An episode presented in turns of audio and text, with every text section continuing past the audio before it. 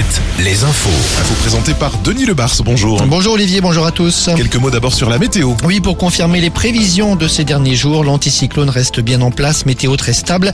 Aujourd'hui, demain et dimanche, de belles éclaircies, un vent toujours orienté au nord-nord-est et des températures maxi autour de 19-20 degrés.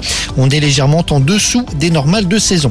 Un sommet du G7 commence au Japon aujourd'hui à Hiroshima, une ville qui n'a pas été choisie au hasard. On y parlera notamment de l'Ukraine. Les participants annoncent de nouvelles sanctions contre les pays qui soutiennent la Russie, sanctions économiques.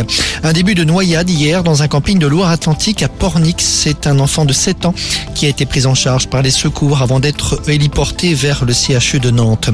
Dans l'Indre, ils sont 20 à 30 000 près d'un village d'une centaine d'habitants, des milliers de teufeurs mobilisés pour le 30e Technival. Le préfet avait pourtant pris deux arrêtés interdisant ce genre de manifestation. Depuis le début de ce rassemblement, 86 personnes ont été secourues et prises en charge par la sécurité civile, dont une trentaine la nuit dernière. Sur la côte vendéenne, c'est la septième vague ce soir à Bretignolles-sur-Mer. Première soirée du festival avec notamment Matmata qui fait son retour et Bob Sinclair. Il y aura aussi Suzanne demain soir et beaucoup d'autres.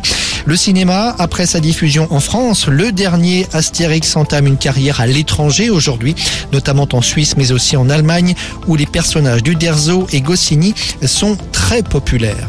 Et puis en France, le cinquième opus d'Indiana Jones sera lui diffusé à partir du 28 juin. La critique est plutôt bonne. Le film était présenté hier à Cannes en présence d'Harrison Ford lui-même, âgé aujourd'hui de 80 ans. En foot, une belle affiche. Lyon-Monaco ce soir en match d'ouverture de la 36e journée du championnat de Ligue 1.